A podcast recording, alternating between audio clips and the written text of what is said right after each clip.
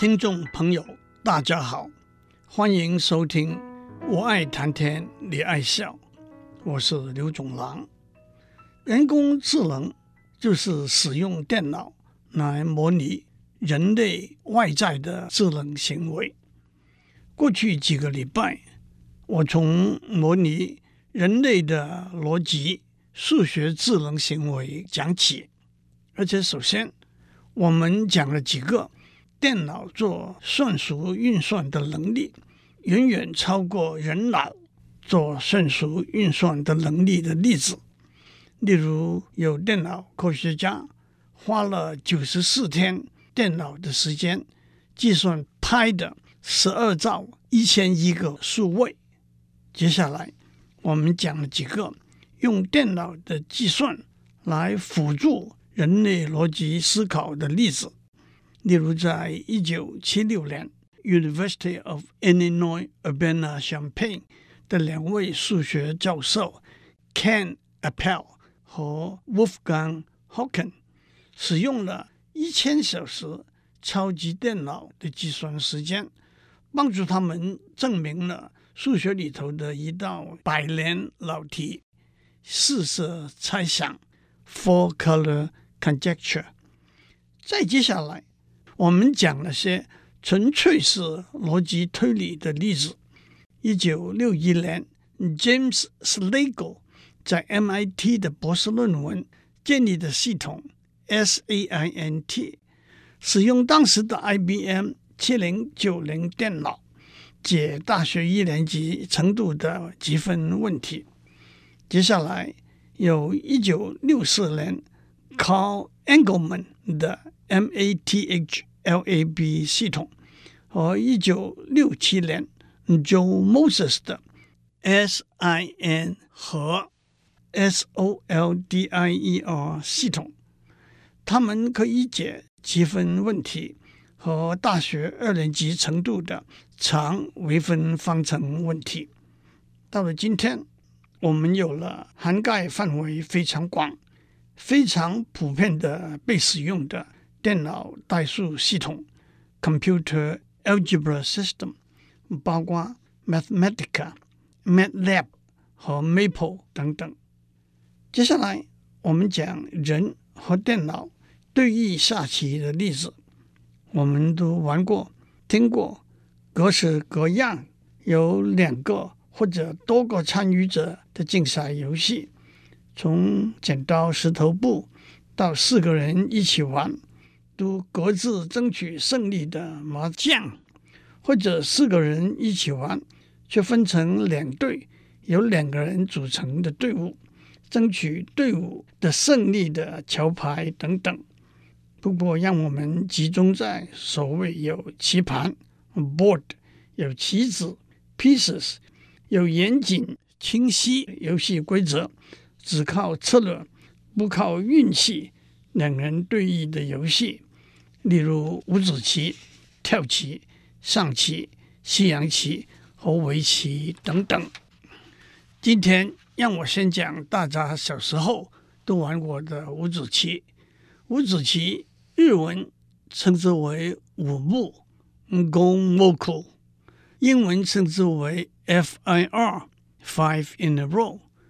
五子棋相传起于四千多年前。的尧帝时期，在古代神话传说里头，就有女娲造人、伏羲做棋这个说法。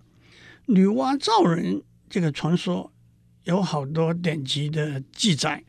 按照宋代的《太平御览》，女娲正月初一创造鸡，初二创造狗，初三创造猪，初四创造羊。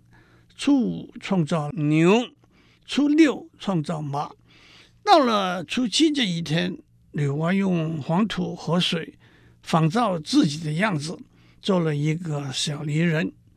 她做了一批又一批，觉得太慢了，拿了一条藤条，沾满泥浆，挥舞起来，一点一点的泥浆洒在地上，都变成人了。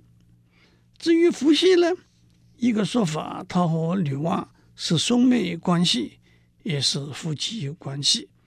他发明了许多东西，包括教人结网捕鱼、教人打猎，并且开始饲养牲畜，制定嫁娶之礼，发明了最早的乐器，也创造了八卦符号。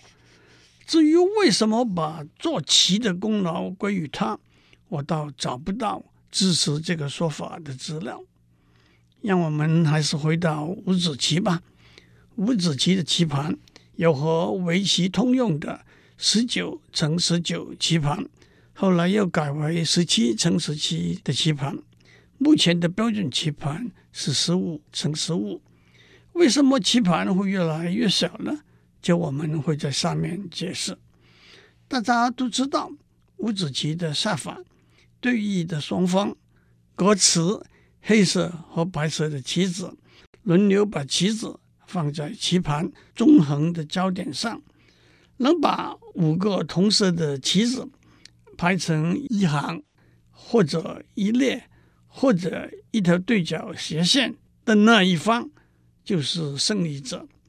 按照惯例，吃黑子的先行，因此在下面为了叙述的方便，先行者和黑方，后行者和白方的含义是一样的。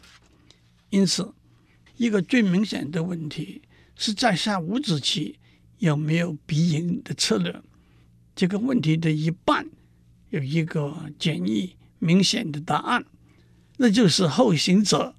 肯定不可能有必赢的策略，因为在五子棋里头，一颗棋子被放在棋盘上之后，任何一方既不能把这颗棋子移到别的位置去，也不能把这颗棋子拿走，而且任何一方每一手一定要放一颗棋子，不能不放。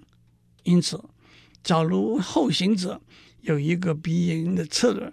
先行者可以先随便放一颗棋子在任何位置上，让后行者回应，然后先行者就把自己当作后行者，采用后行者的必赢的策略，成为赢家了。一个极小的细节是，如果先行者按照后行者的必赢策略，要放一颗棋子，在他一开始。放的棋子已经占了的位置上，那他就随便把要放的棋子放在任何位置上就好了。那么先行者有没有必赢的策略呢？最后的答案是先行必胜。不过这个答案是到了一九九三年才被严谨的证明，这我留在下面讲。不过从许多人。长时间玩这个游戏的经验来看，先行者的确有相当大的胜的优势。这也正是为什么棋盘从十九乘十九缩小为十七乘十七，又再缩小为十五乘十五的原因。因为棋盘越大，对先行者越有利。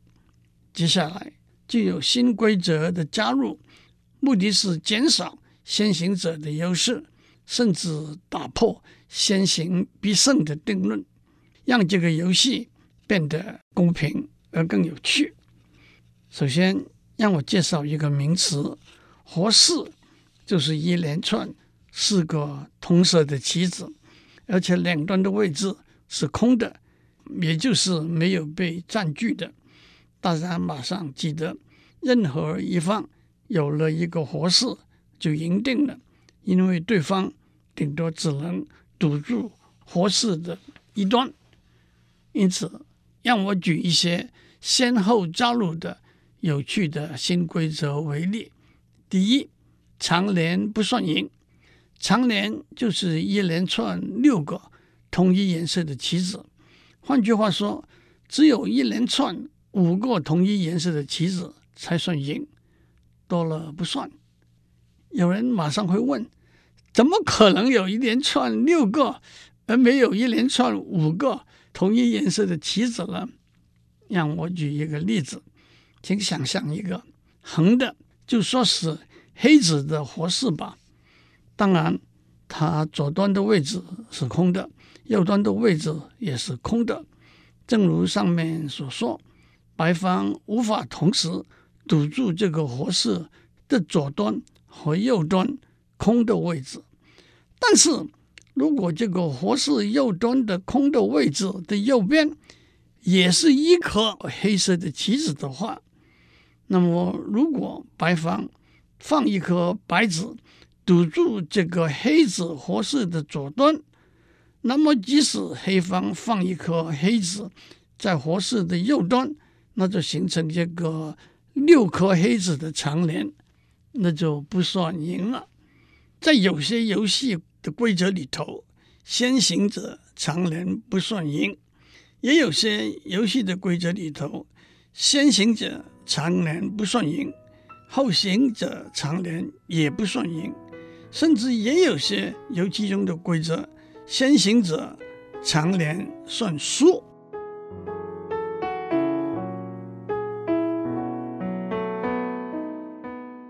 我们在上面讲到，许多人小时候玩过的一种游戏——五子棋，相信大家的印象是，那是个相当简单的游戏。其实这背后倒还有些学问。我在上面提出一个问题：玩五子棋有没有一个必赢的策略？因为如果有，那就不是一个公平的游戏，也就没有什么对决的趣味了。这个问题的半个答案是后行者肯定没有必赢的策略，这我在上面已经解释清楚了。至于另一半，答案是先行者。肯定有必赢的策略。这个答案到了一九九三年才被确定。我们会在下面多讲一点。多年以来，大家从经验中已经知道先行者有相当大的优势，因此也就引进若干规则上的改变，目的是想要减低先行者的优势。用现在流行的语言来说，就是引进若干规则来卡先行者。我在上面已经讲了一个附加的规则，那就是先行者常年不算赢。常年就是一连串六个或者以上同一个颜色的棋子，而且我也用一个简单的例子解释了，有了这个附加规则。即使形成了一个活式，也不保证一定会赢。让我再讲一个复杂规则。首先，禁手 （prohibited move） 是在游戏中先行者在某些形势之下不能占据的位置。这个规则叫做“三三禁手”。让我先介绍两个名词。活三就是一连串三个同一个颜色的棋子，而且两端都是空的。牵四就是一连串四个位置中有三个是同一个颜色的，另外一个和两端的位置都是空的。三三是指棋局中的一个位置，如果在这个位置放下一颗棋子。那就会形成同一色的两个或者两个以上活三或者牵四。三三禁手这个规则就是黑方不能下一个棋子在黑子的一个三三位置上，换句话说，减少黑子形成一个马上可以赢棋的局势。让我用一个最最简单的局势。来解释“三三禁手”这个观念。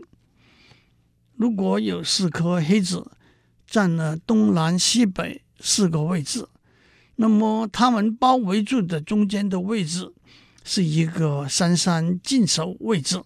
因为如果放一颗黑子在这个位置上，东西形成一个活三，南北形成一个活三，白子就无法挡住黑子。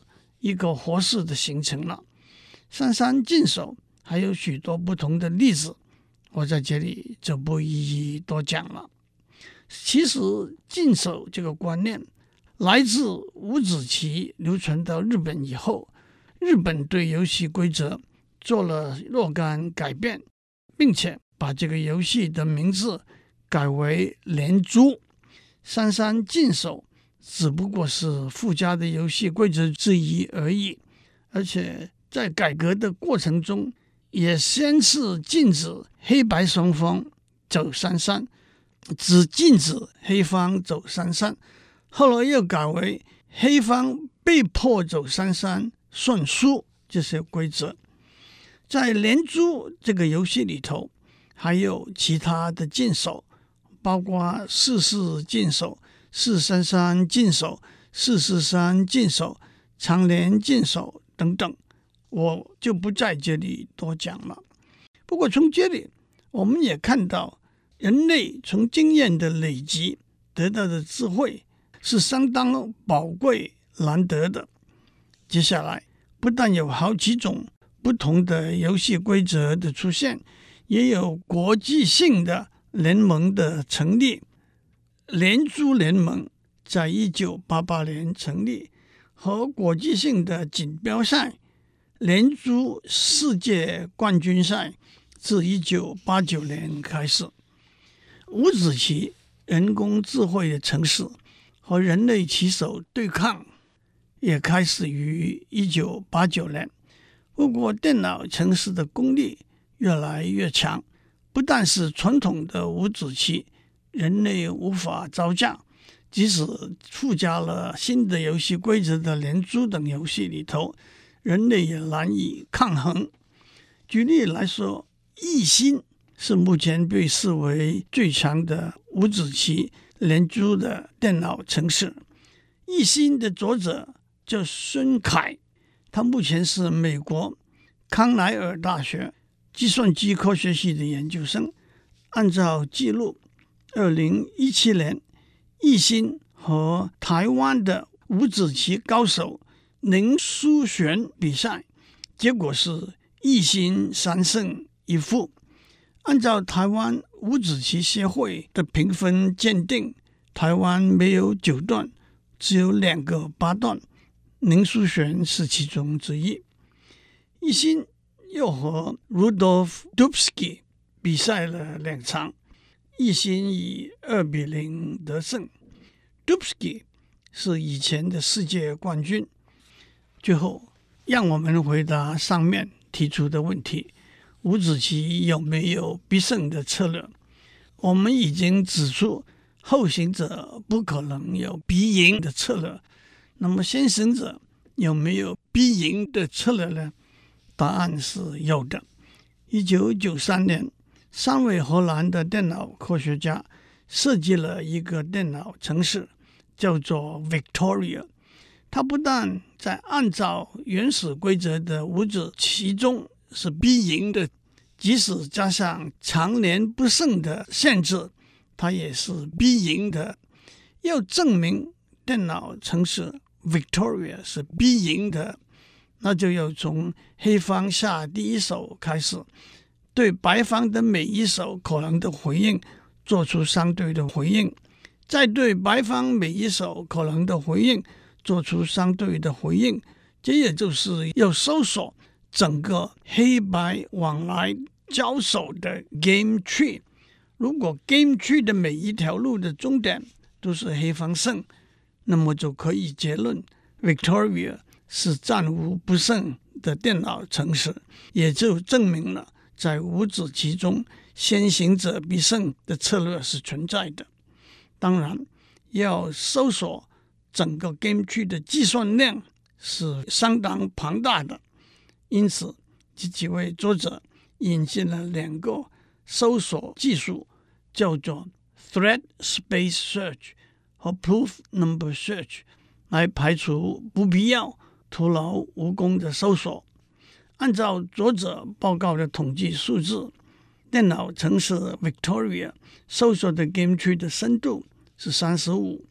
他们用了二十台工作站 Sun Spark Station，计算时间大约一百万秒，那是大约三百小时。让我指出，Victoria 虽然是每战必胜，但是在每一场对弈中，他选的必胜的策略，并不一定是最迅速、直接击败对手的途径。另外，还有一个有趣的实验，这几位作者用 Victoria 来扮演后行者的角色，和人类对手对弈，胜率也高达百分之五十。至于在基本的五子棋的规则中的某一类连珠游戏里头，两位匈牙利电脑科学家也证明了先行必胜的结果。